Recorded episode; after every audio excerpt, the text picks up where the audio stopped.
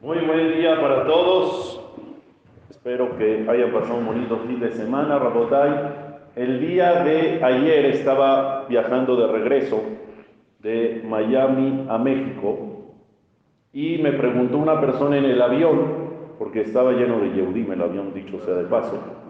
Este, me preguntó una persona en el avión que quería decir minja.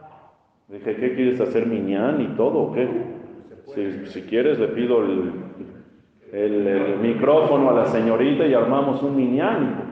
No, no con miñán, pero me dijo, quiero hacer minja, pero me da pena pararme y a mitad del pasillo y cómo era de los aviones chiquitos, no era un avión enorme. Entonces me dice, ¿puedo decir minja sentado, la vida o no? ¿Qué opinan ustedes? Y ya no había tiempo de llegar a México y decir en México, porque en México ya llegábamos de noche. Entonces, ¿se puede decir la vida sentado o no se puede decir la vida sentado? ¿Qué opinan ustedes? Dice Rubén, yo no sé. Por eso eres el Jajam Tubs. ¿Qué me preguntas?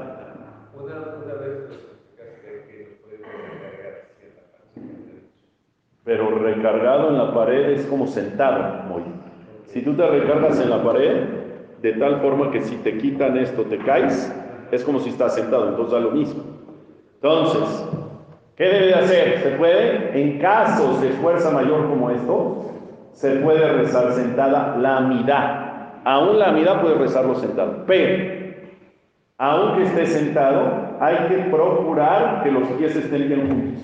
Porque en la mitad no tienen que estar tus piernas. Tus pies tienen que estar pegados, así, firmes. Aún que vas a decir la mitad sentado por causa de fuerza mayor, como en este caso, no digas la mitad así, sentado, o con la pierna cruzada. ¿Estamos? ¿Cómo tiene que decir la mitad? Sentado, pero firme. Sentado con los pies derechitos, puede decir la mitad completa, y así ya no se pierde la tefilá de minja. Reflexión, uno es jajam hasta de vacaciones. Tiene uno que estar preparado en todo momento. Ok, Rabotai, eh, buen día para todos. Tenemos ya en una semana la salida, sí, tenemos